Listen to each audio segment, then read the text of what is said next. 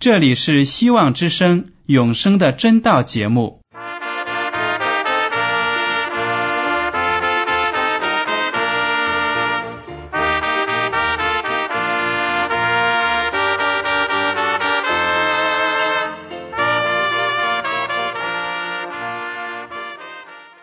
亲爱的听众朋友们，你们好，我是艾德，很高兴今天能和你们在永生的真道这个栏目中见面。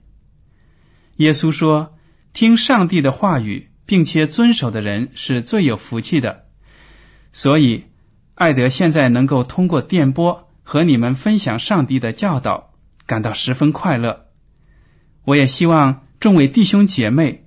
还有那些正在寻求真道的朋友们，也能够珍惜这段时光。大家不妨在手边准备好纸和笔，将今天讲到的要点和经文章节做些记录，以便过后自己再亲自查考圣经。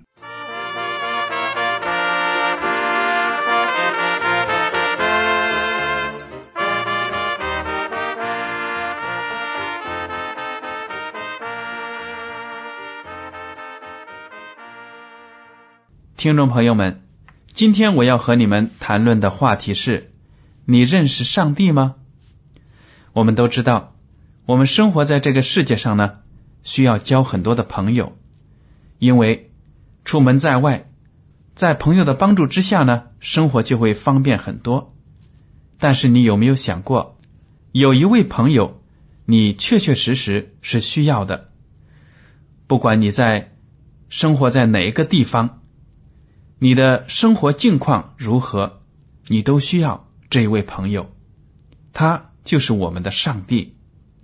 我知道，在收听我们广播的朋友当中，有一些人可能是第一次来听基督教的广播，他们对上帝没有很好的认识。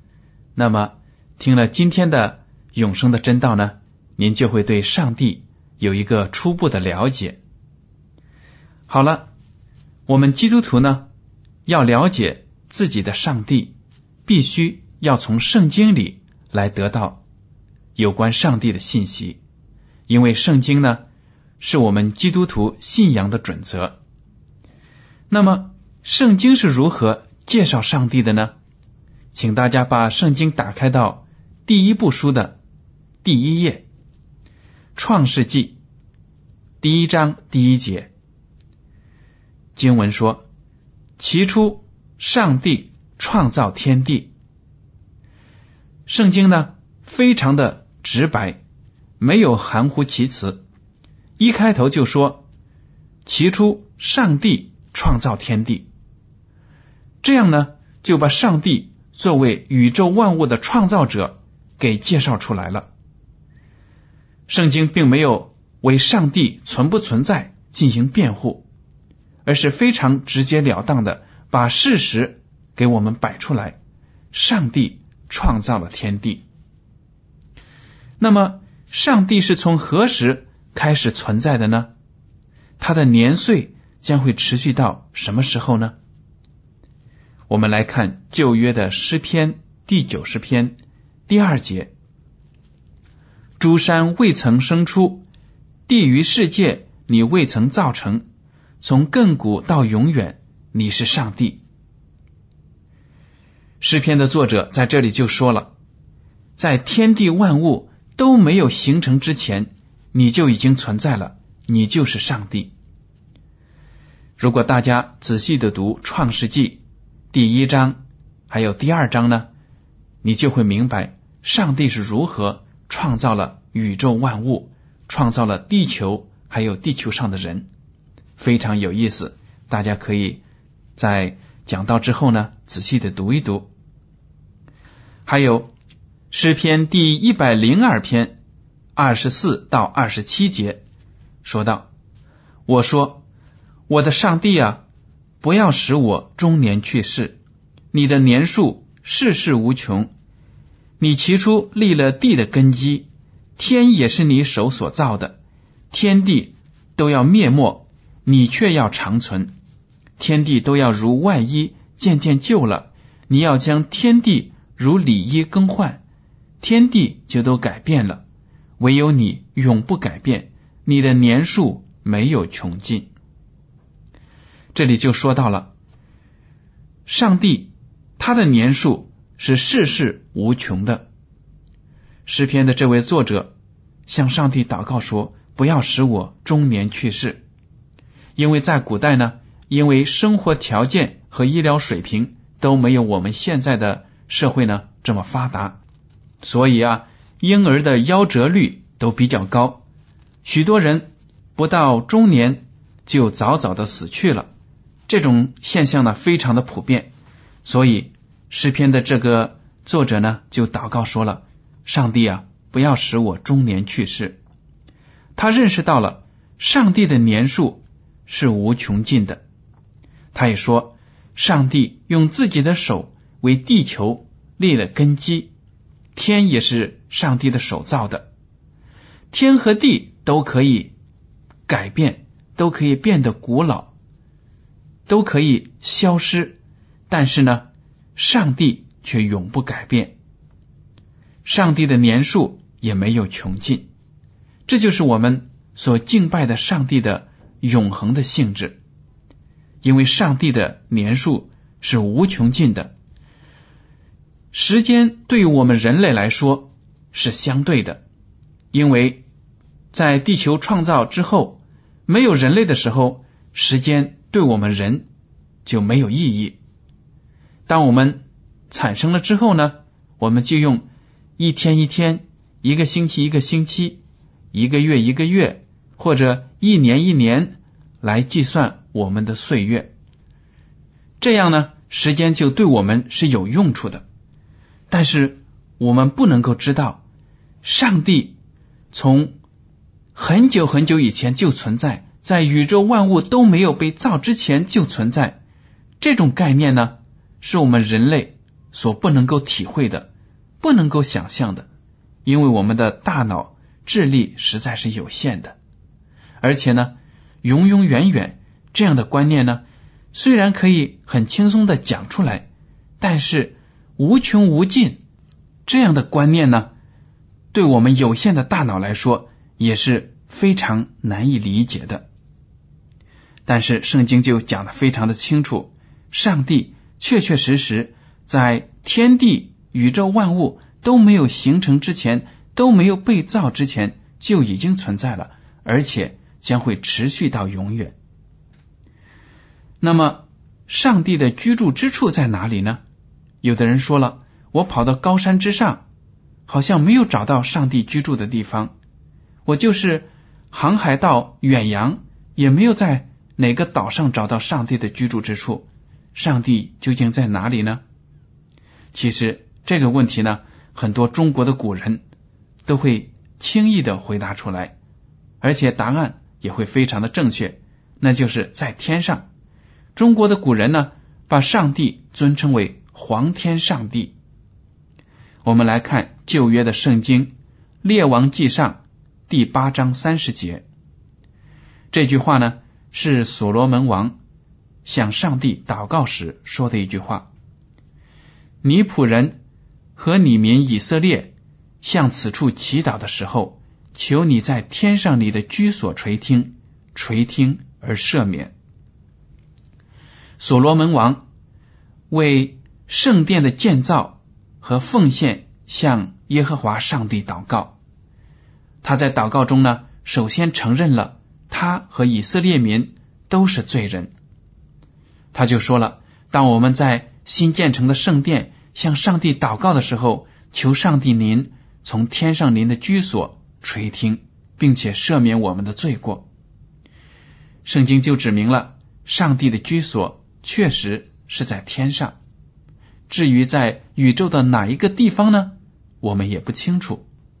所罗门王在这里就意识到，他在地上为耶和华上帝建立的圣殿，只不过是以色列民来敬拜上帝的地方，并不是上帝居住的地方。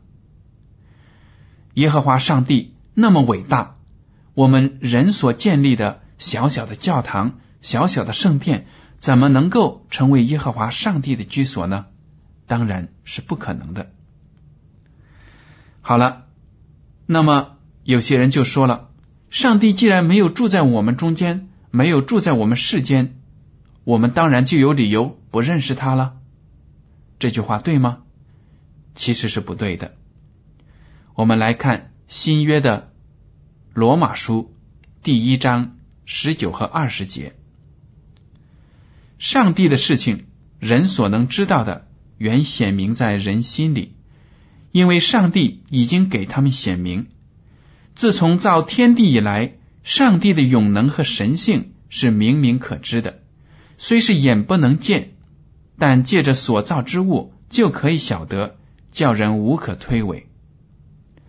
这句话呢，就说明了上帝创造万物都已经通过大自然。向我们展现出来了。人和动物有一个非常根本的区别，大家知道是什么吗？不光是因为我们人有高级的思维，而且是因为呢，人是唯一一种需要崇拜的动物。也就是说呢，其他的动物并没有意思要敬拜自己的创造者或者其他的同类。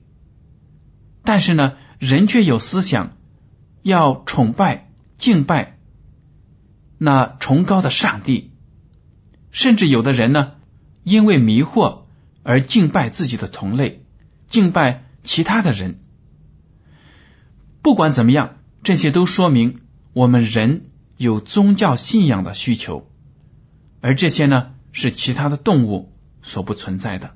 没有看到哪只狗啊，哪只猫啊。要去烧香啊，或者说去祷告，没有的。这就是我们人与众不同的地方。所以呢，上帝创造了人，就把那种要求我们崇拜他的思想呢，加在我们的身上。这是我们的良心所要求的。尽管我们这个世界上有很多的无神论者，但是在大难临头的时刻呢，这些人。有时候也会慌慌张张的想要找一个什么超级力量来祷告，来得到帮助，这就是人类自然的本能的反应。那么，我们基督徒所敬拜的上帝与其他传说中的神有什么不同呢？首先，我们要点明一点，就是世界上除了耶和华上帝创造天地的万物的。上帝之外呢，没有其他任何的神。耶和华上帝呢，自己也在圣经中把这一点讲的非常的清楚。那么，上帝与其他传说中的神有什么不同呢？我们来看诗篇第九十六篇三到五节，在列邦中诉说他的荣耀，在万民中述说他的奇事，因耶和华为大。当受极大的赞美，他在万神之上，当受敬畏。外邦的神都是虚无，唯独耶和华创造诸天。这里讲的很清楚，外邦的神都是虚无，也就是说，那些佛啊、菩萨，还有其他的什么罗汉呢，全都是不存在的，虚无的，都是灵。唯独只有耶和华上帝，因为他创造了诸天。我们地上的万国，所有的人都应当敬拜他，给他荣耀。为什么呢？因为他是我们的创造者。新约的启示录第四章十一节这样说：“我们的主，我们的上帝，你是配得荣耀、尊贵、权柄的，因为你创造了万物，并且万物是因你的旨意被创造而有的。”大家想一想，我们的父母生养了我们，我们当然有义务要尊敬他们。当他们老的时候呢，要照料他们。为什么呢？因为是父母给了我们生命。但是我们要认识到，我们真正的生命的给予者呢，是创造万物的上帝。我们更应该尊敬他，崇拜他。那么，我们的上帝他有多么大的能力呢？是不是比我们的爸爸妈妈更有能力照顾好我们呢？我们来看一下新约的马可福音第十章二十七节，耶稣看着他们说：“在人是不能，在上帝却不然，因为上帝凡事都能。”这里就讲的非常的清楚，人所不能办得到的事，上帝都能。人世间、宇宙之中，没有任何事情能够难得倒耶和华上帝。这就是我们敬拜的上帝的伟大之处。没有任何难事在他眼里不能够解决的。所以，听众朋友们，当我们面对生活中的问题不能够得到答案的时候，我们一定要交托在上帝的手中，让上帝给我们出谋划策。帮我们脱离困境。接下来呢，我们再看旧约的诗篇第一百四十七篇四到五节。这里说，他数点星宿的数目，一一称他的名。我们的主为大，最有能力，他的智慧无法测度。这里说到呢，耶和华上帝连天上的星星都能查得清楚，而且呢。一一为他们命名。我们的上帝是最有能力的，因为他的智慧无法测度。这就是上帝的另一个特征，他是全知的上帝，拥有完全的智慧。我们人类呢，虽然通过发射哈勃望远镜，还有其他的先进的宇宙飞船到太空去探索宇宙的奥妙。但是我们所能观察到的宇宙呢，只是上帝所创造的宇宙的非常小的一个部分。宇宙对我们来说有很多不可以解开的谜团，很多奥妙呢，我们都是不知道的。而且，如果我们不得到上帝的帮助，我们永远都不可能明白这个世界的起因，还有呢，这个宇宙到底。是怎样运作的？这就是上帝的智慧。上帝能让这个看起来好像杂乱的宇宙呢，有规律的运行。这是人所不能够控制、不能够明白的。那么，这样一个强大的上帝，他对我们微小的人类有什么关心吗？他是不是在乎我们的生活呢？是不是看着我们受苦？在生活中有这么多的难题而袖手旁观呢？不是的。我们来看诗篇第一百四十六篇第七到九节，他为受屈的深渊赐食物与饥饿的，耶和华释放被囚的，耶和华开了瞎子的眼睛，耶和华扶起被压下的人，耶和华喜爱一人。耶和华保护寄居的，扶持孤儿和寡妇，却使恶人的道路弯曲。还有第一百四十七篇第三节说：“他医好伤心的人，裹好他们的伤处。”这几句经文呢，就把耶和华上帝爱护那些弱小的、受压迫的人，他高尚的品格给描写了出来。上帝。并不是爱那些有钱的、有知识的、很有学问的人。上帝呢，爱所有的人，所有的罪人，对罪人怀有怜悯的心。而且呢，我们都看到了，在我们的社会上存在着许多不公平的现象，这都是因为我们的罪引起的。在我们的社会中，许多人受压迫，许多农民。工人在劳苦了一年之后呢，得不到自己的工钱；还有的孤儿寡妇呢，也受别人的欺负。有些人到远方去打工呢，在外地受尽了欺凌。但是呢，耶和华上帝都能够看到这一切，都会给他们帮助。这就是上帝的良善。有些人说，上帝。是不是一个喜怒无常的神呢？他会不会因为我做错了一件事情，就狠狠的惩罚我？我们来看一下旧约的马拉基书第三章五到六节。万军之耶和华说：“我必临近你们，施行审判；我必速速做见证，警戒行邪术的、犯奸淫的、起假誓的、亏负人之公价的、欺压寡妇孤儿的、屈枉寄居的和不敬畏我的。因我耶和华是不改变的，所以你们雅各之子没有灭亡。”这句话呢，就表明了耶和华上帝是公义的神，他对那些作恶多端的一定会惩罚，他会帮助世间那些弱小的群体呢得到公正。最后一句还说：“我耶和华是不改变的，所以你们雅各之子没有灭亡。”说明上帝在公义之外还有恩惠和怜悯，他希望那些恶人悔改，不致灭亡。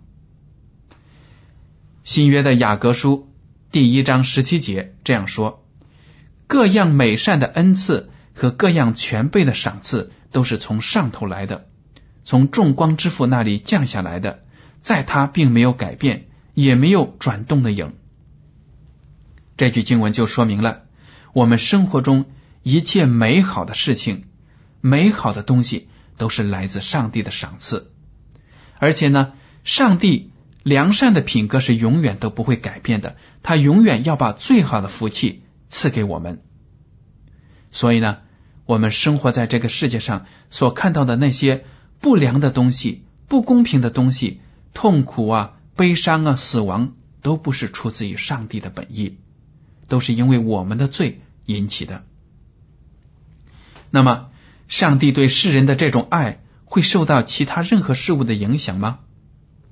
我们来看《罗马书》第八章三十八到三十九节，因为我深信，无论是死是生，是天使，是掌权的，是有能的，是现在的事，是将来的事，是高处的，是低处的，是别的受造之物，都不能叫我们与上帝的爱隔绝。这爱是在我们的主基督耶稣里的。这里就讲的非常的明白。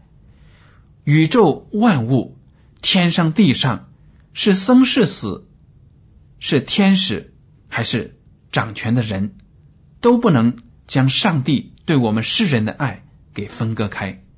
而且，上帝的爱已经通过耶稣基督完完全全的展现在我们的生活当中。这句话呢，给我们信徒们很大的鼓舞。不管我们在信仰上遭受多么大的挫折。遭受多么大的压迫和逼迫，我们呢都不要害怕，因为上帝的爱永远通过耶稣基督与我们同在。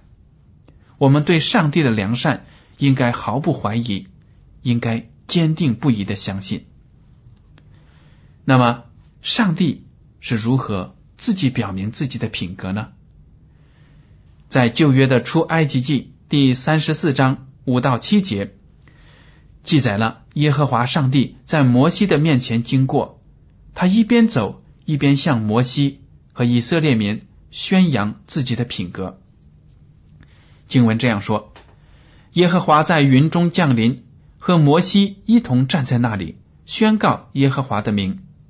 耶和华在他面前宣告说：耶和华，耶和华是有怜悯、有恩典的上帝，不轻易发怒，并有丰盛的慈爱和诚实。为千万人存留此爱，赦免罪孽、过犯和罪恶，万不以有罪的为无罪，必追讨他的罪，自负及子，直到三四代。这里耶和华上帝就说了，他是怜悯有恩典的上帝，不轻易发怒，并且有丰盛的慈爱和诚实。他更愿意赦免罪人的罪孽和过犯，但是呢？耶和华上帝也是公正公义的神，那些罪大恶极的、不愿意承认自己罪的呢，就要受到他的惩罚。这里有一句话说：“自父及子，直到三四代。”有的人会说：“是不是因为我祖父或者我父亲犯的罪，上帝就惩罚我呢？”其实，在圣经的另一处呢，上帝说了不会惩罚孩子。因为他的父亲或者爷爷犯的罪呢，惩罚后代。这里说的自父及子，直到三四代，就说明了人类的罪会对自己的后代造成影响。当我们教育孩子的时候，如果我们自己行为不正，小小的孩子呢，看在眼里就会学习，这样呢，等于就是把自己父辈的罪孽、自己的父辈所做的不当的行为呢，学习过来了，当然就要受到耶和华上帝的惩罚。所以呢，只要我们罪人能够忏悔悔罪，耶和华上帝都会赦免，而且把福气加在我们身上。那么，在这篇讲道结束之前呢，我们再看两处经文，看看圣经中的其他作者是如何评价上帝的品格的。还是在诗篇第一百四十五篇八到九节这样说。耶和华有恩惠，有怜悯，不轻易发怒，大有慈爱。耶和华善待万民，他的慈悲复辟他一切所造的。所以说，耶和华上帝的慈爱呢，是对地球上生活的所有的人的，并不是只给一部分人、一少少数人。这就是耶和华的公正。还有耶利米哀歌。旧约的耶利米哀歌第三章二十二到二十五节说：“我们不至消灭，是出于耶和华诸般的慈爱，是因他的怜悯不至断绝。每早晨这都是新的。你的诚实极其广大。我心里说：耶和华是我的份，因此我要仰望他。凡等候耶和华、心里寻求他的，耶和华必施恩给他。”这里也讲的非常的清楚。因为耶和华的怜悯，罪人才没有被灭绝。耶和华上帝用恩惠给我们机会悔改得永生，而且这里说了，耶和华的怜悯每天早晨都是新的，所以呢，每一天新的一天开始都是耶和华上帝给我们悔改的机会。所以，我就奉劝收音机旁的听众朋友们。如果您还没有得到耶和华上帝的话，就赶快来到他的面前，寻求他的恩典和他的赦免，这样您将来就能在天国享受永生。好了，今天的永生的真道节目到此就结束了。您如果对今天的讲题有什么想法，可以写信给我，我的通讯地址是香港九龙中央邮政总局信箱。七零九八二号，请署名给艾德。好了，艾德，感谢您收听今天的广播，愿上帝赐福你们，再见。